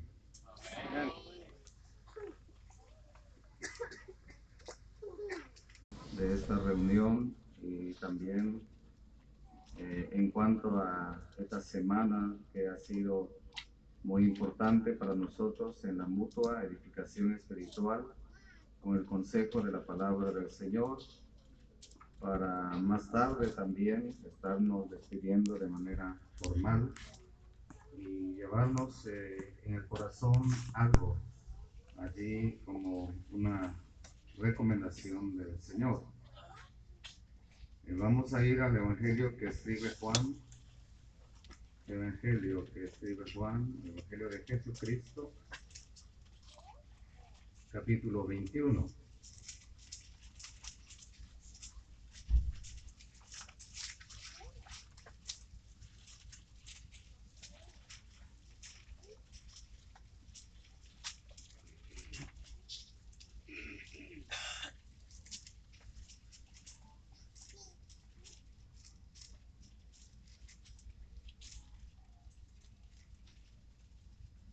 y ubicamos aquí en el versículo 15. Eh,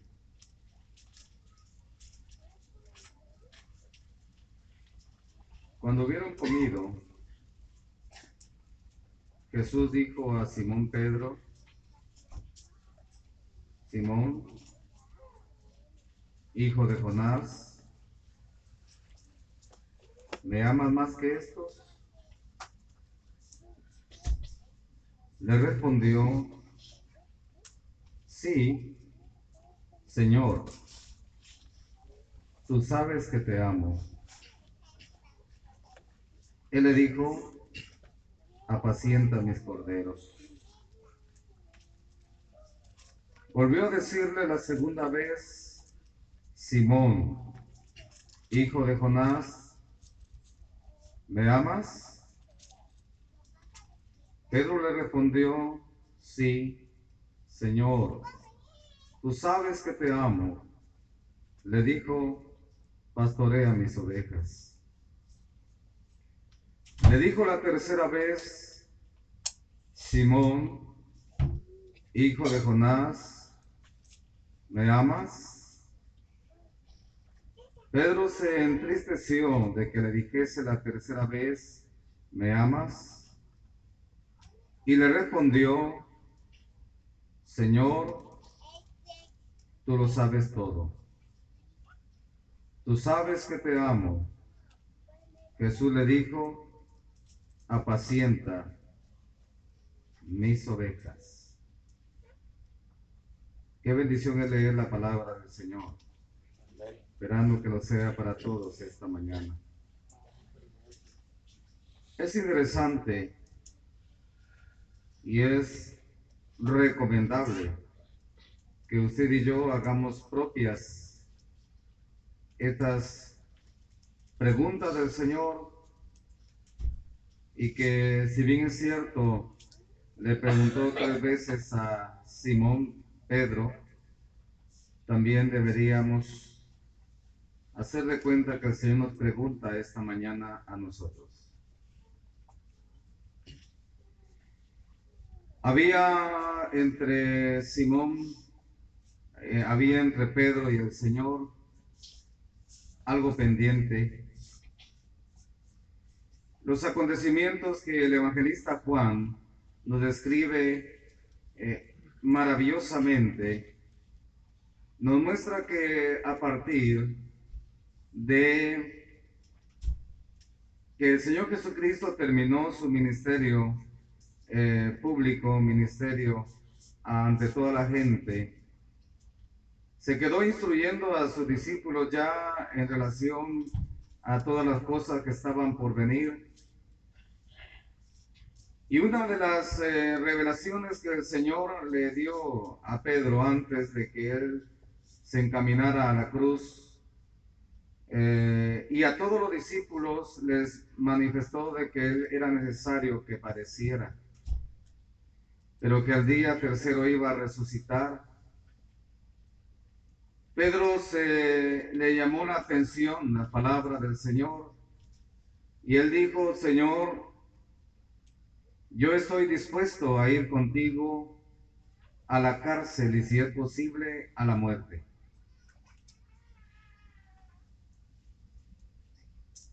Qué interesante decisión. Pero el Señor lo miró con ojos de misericordia. Y cuando Pedro terminó de hacer una grande propuesta, porque Pedro era un hombre muy osado, muy impetuoso, el Señor Jesucristo le advirtió que más adelante iba a venir para él eh, una, una grande prueba, la prueba de la fe. Y en esa prueba en que iba a ser sometido, Pedro le iba a negar. Marcos es un poquito más, eh, más detallista en esa, en esa relación, en ese evento.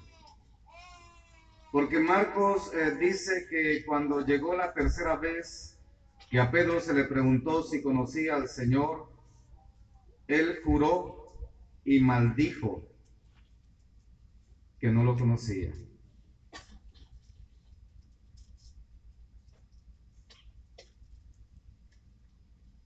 Y obviamente nosotros nos ponemos a pensar si una vida fue trabajada laboriosamente por el Señor, fue la vida de Pedro. Con motivo de su llamamiento inicial, así como, por ejemplo, allá eh, en la ribera del, del mar, cuando ellos estaban pescando, el Señor lo tomó. Tomó como que fuera un trozo de madera, pero como, como hace el artista. Usted y yo vemos un trozo de madera, pero el artista ya está viendo una escultura ahí. Lo único que el artista necesita es quitar lo que sobra, lo que no está bien y quedará la figura terminada. Y usted dice, ¿cómo es posible? Ahí estaba, en ese trozo de madera. Así vio el Señor la vida de los discípulos, porque estos hombres no fueron tomados por ser muy talentosos. Tampoco lo fueron porque eran destacados en la sociedad, no, porque inclusive los mismos judíos lo miraban después y decían los judíos, no es posible que estos hombres puedan enseñar esto si estos son sin letras, son galileos. El Señor miró más que eso. La mirada del maestro fue más allá de lo que evidentemente podía ver todo ser humano. Pero cuando llegó el momento clave, el momento del desafío, el momento en que la fe es puesta a prueba, no una fe teórica, sino una fe práctica, una fe que hace visible la salvación y mi relación que tengo como hijo de Dios, en esa prueba, Pedro negó al Señor. Yo le puedo decir que después de la resurrección, cuando los eventos, Juan eh, coloca los eventos de esa manera, cada uno de los discípulos tenía diferente forma y opinión. Los de camino a Emaús decían, nosotros esperábamos que Él iba a redimir a Israel, esperábamos, pero ellos lo tomaban como una esperanza desvanecida para ese momento. Pero había alguien entre todos los discípulos que tenía una asignatura pendiente con el Señor. Como cuando usted y yo vamos a, la, escuela, al colegio y tenemos una asignatura retrasada. Algo que no ha estado bien. Cuentas pendientes con el Señor. Y eso usted y yo lo sabemos. Porque en esa relación entre el Señor y nosotros, esa relación entre el Señor y nosotros marcará la relación entre nosotros y los hermanos. La relación horizontal está determinada por la relación vertical entre el Señor y nosotros. Si estamos en paz con el Señor, entonces estamos en paz con los hermanos, no al revés. Ha llegado el momento. Cada uno de los discípulos iba a ser confirmado en su fe, pero Pedro necesitaba una dosis diferente. Un trato especial, un trato personal, como cuando usted y yo vamos con el médico y usted no le va a contar las enfermedades de otros, sino las propias. Algo personal. El Señor dice, yo conozco mis ovejas, Juan capítulo 10, yo conozco mis ovejas y mis ovejas oyen mi voz y me siguen. Ese conocimiento que el Señor tiene de nosotros es un conocimiento perfecto.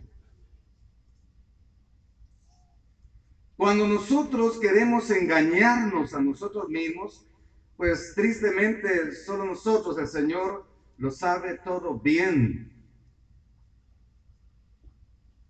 Hebreos, en el capítulo 4 nos dice que todas las cosas están desnudas y abiertas delante de los ojos de aquel a quien un día hemos de dar cuenta. Asignaturas pendientes. A veces procuramos la relación horizontal y nos olvidamos de la oración, de la relación vertical, el Señor y nosotros. Pedro tiene una gran necesidad. Claro que lo vemos un día, el día de Pentecostés, en ocasión del cumplimiento de la promesa de la venida del Espíritu Santo, Hechos capítulo 2, lo vemos con un mensaje, un mensaje poderoso a partir del cual como tres mil personas, Hechos 2, 41, 42, como tres mil personas creen, pero no hubiera sido posible si Pedro no se pone antes a cuenta con el Señor.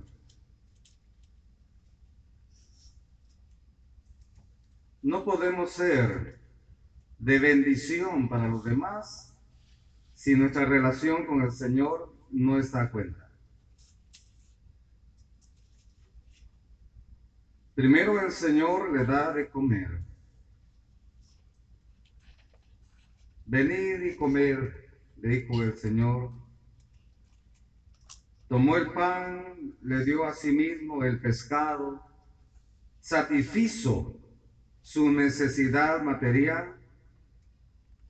El Señor no llega a Pedro arrebatadamente como Pedro sí lo es, sino que prepara todo como cuando vemos una mesa bien preparada, un mantel, una mesa, todo, la provisión del Señor.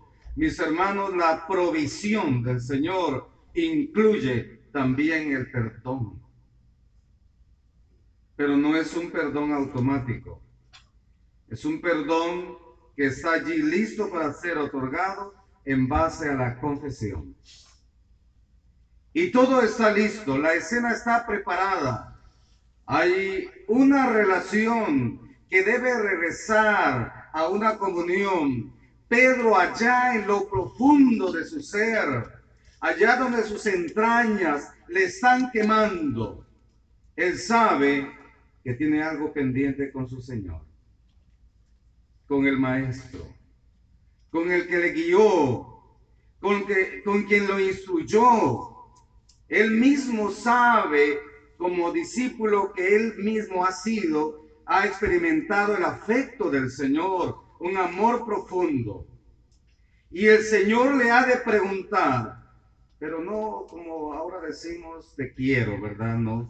El Señor le ha de preguntar con un amor profundo. El amor profundo. El agapao, amor profundo. Y allí ante una enorme pregunta del Señor, y la pregunta es, ¿me amas más que estos? Entonces Pedro contesta con otro tipo de amor, el fileón. Es como el que le dijera, Señor, tú sabes que te quiero.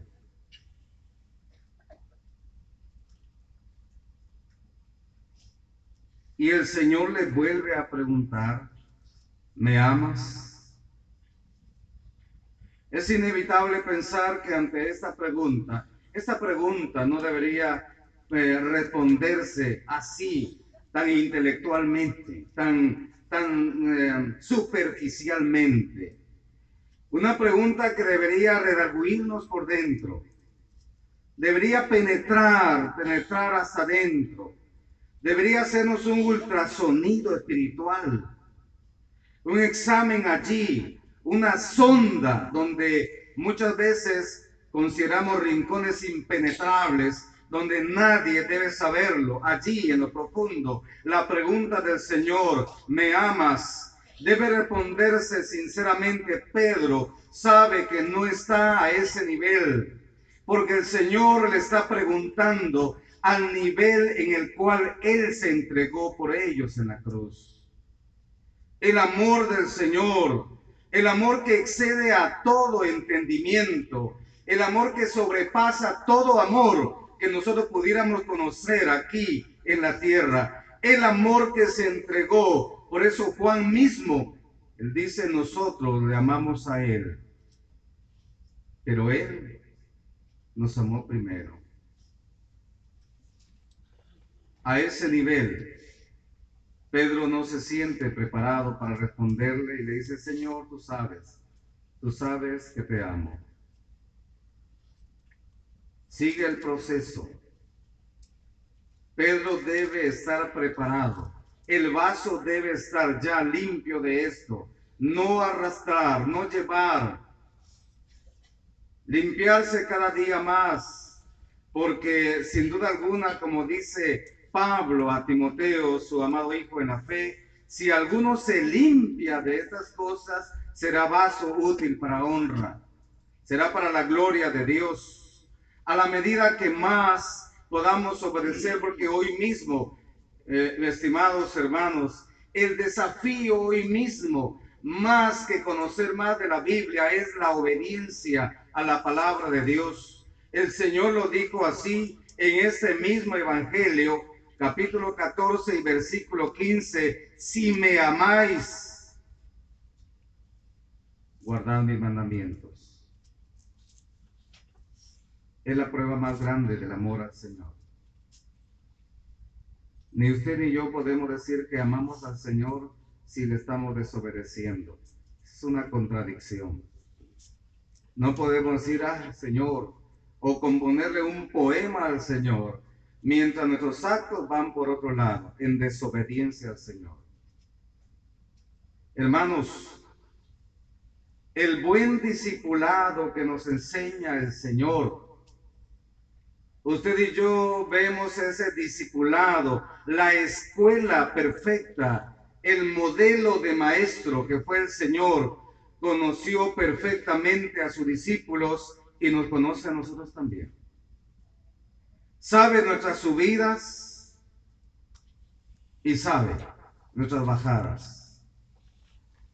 Sabes, sabe cuando somos todo emoción, cuando el corazón se nos sale ya por servirle y sabe cuando nos ponemos más frío que un témpano y no queremos saber nada del Señor. Él lo sabe. Sabe cuando somos tan diligentes, cuando nos presentamos, pero otra vez sabe también cuando tiramos su palabra y tiramos la perseverancia en el costal del olvido. Allí, esperando mejores tiempos, mejores momentos. Hermanos, la pregunta era muy profunda. Pedro tambalea, no está preparado para eso. Un hombre osado, un hombre que no dudaba. Pedro era un hombre que primero actuaba y luego pensaba. Así era su carácter. No dudó en hacer el corte en la oreja aquel cuando sintió que iban a, o vio más bien iban a aprender al maestro, pero no dudó. Ahora sí, ahora sí está titubeando, está dudando. ¿Me amas? Dice Pedro, se entristeció que le dijese la tercera vez. ¿Cuántas veces había negado Pedro al Señor? Tres veces. Y en la tercera vez Dice el Señor, me amas, Señor, tú sabes todas las cosas. Tú sabes todo, Señor. Tú sabes que te amo. Y el Señor dice, apacienta mis ovejas. Si me amas, demuéstralo. Apacienta mis ovejas. Estimados hermanos, iglesia del Señor, cuando vemos eh, esta pregunta, este examen, era más que todo examen, yo creo que conviene que nosotros todos pongamos la vida en examen delante del Señor. El cristiano en el verdadero discipulado debe ser enseñado a primero hacer las cosas por convicción al Señor o no hacerlas por convicción al Señor también. El creyente que anda con la pena de los hermanos o que anda con miedo a los ancianos, este no ha aprendido y no ha entendido bien que la, la, una relación de una vida de fruto comienza con estar unidos vitalmente al Señor. El mismo Señor lo enseña en este Evangelio capítulo 15. El Evangelio capítulo 15, Evangelio de Juan, cuando describe el tema de la vida y los pámpanos, no está abordando el tema de salvación, está abordando el tema de producción, ser productivos. Ahí describe los niveles de producción, sin fruto, fruto, más fruto, mucho fruto. Y esos niveles de producción son los que usted y yo tenemos que manifestar acá. Y eso no, no, no tiene, no habla, no se está refiriendo a ganar almas, no, está refiriéndose en primer lugar a hacer visible en nosotros la manifestación del fruto del Espíritu Santo. Gálatas 5, 22 en adelante, ahí está esa manifestación. Ese fruto de hacer visible. Hacer visible lo que el Señor muestra y pide de cada uno de sus hijos. Leamos esto, por favor, como la una de las eh, de la lectura final para llegar a la conclusión. Gálatas capítulo 5, versículo 22.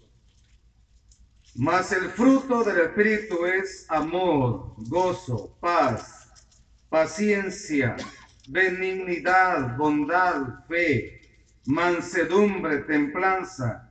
Contra tales cosas no hay ley. Bueno,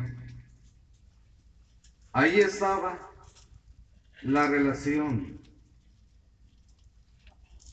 el Señor quería que Pedro fuera un hombre de bendición. Después de todo este, esta, este movimiento tan especial que vivió Pedro, el mismo Señor le permitió que él arreglara sus cuentas y estuviera listo, preparado, porque el Señor iba a ascender y quien quienes deberían continuar la obra eran ellos y tenían que estar preparados para poderlo hacer.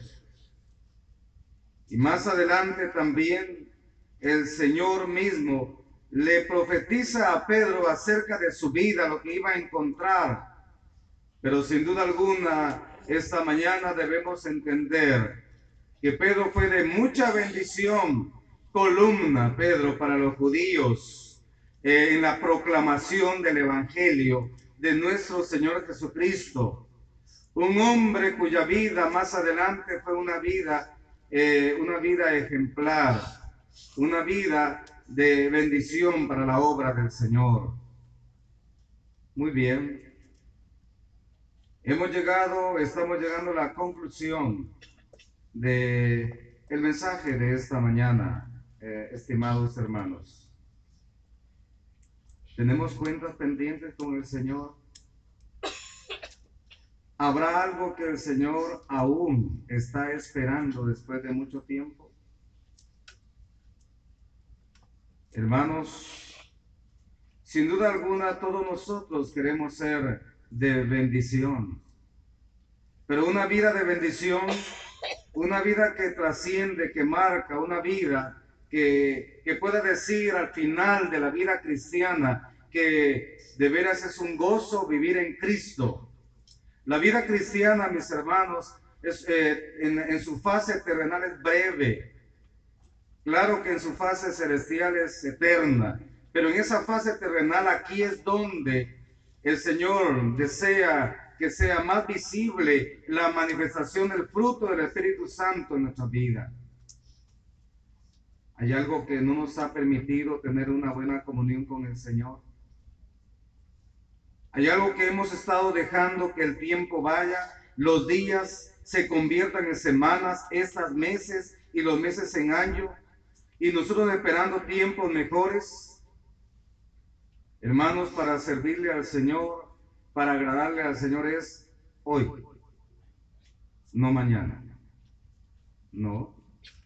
Es una, eh, eh, el hecho de amar al Señor, de desear ser mejor hijo de Dios, es, debe ser una operación impostergable hoy. Hoy estar a cuenta con el Señor. Hoy decirle al Señor, Señor, todo esto me ha estorbado en mi vida. No he podido disfrutar mi vida cristiana como corresponde. No he podido experimentar el gozo de mi salvación. Porque hasta hoy he visto la relación contigo de lejos. Solo he visto, solo he visto de lejos, pero mis hermanos, debemos hoy más que nunca entender el Señor invita, como invitó a Pedro también, a estar a cuenta con Él, a estar listo, preparado, dispuesto para toda buena obra. La obra del Señor llama, nos llama a todos a la participación.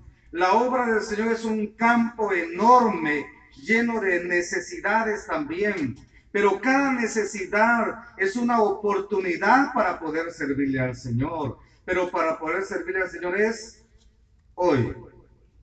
No cuando las piernas ya no den. No cuando las enfermedades ya no nos permitan salir. No cuando tengamos así de deseo, pero ya no fuerzas para poder servirle al Señor.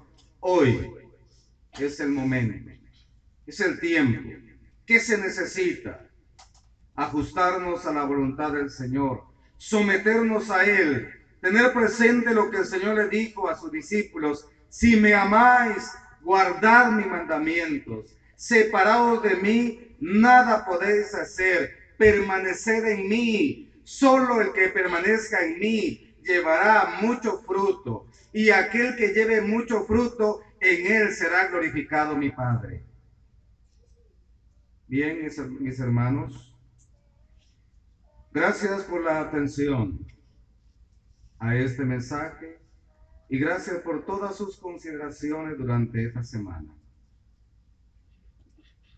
Le agradecemos al Señor primeramente y luego a ustedes. Lo que han hecho, sin duda lo han hecho para el Señor. Nosotros somos inmerecedores, pero estaremos orando siempre por ustedes, para que el Señor los guíe, los guarde en todo momento. Bendiga su vida espiritual y material, los lleve siempre hacia adelante, perseverando en la fe de Jesucristo, teniendo presente que Él pronto viene y rogando al Señor, porque si dentro de la voluntad de Él está volvernos a encontrar, Él así lo permitirá, si está dentro de su voluntad. Mientras tanto, ustedes como nosotros, Oremos mutuamente, por favor. Somos muy necesitados de sus oraciones. Gracias por sus oraciones y gracias porque a través de sus oraciones también el Señor nos ayuda a seguir adelante. Igualmente, mis hermanos, que todo aquel que tiene algo pendiente con el Señor ajuste su vida antes de que el Señor venga. Así que en esta mañana nuestro deseo es que el Señor nos siga bendiciendo grandemente. Amén.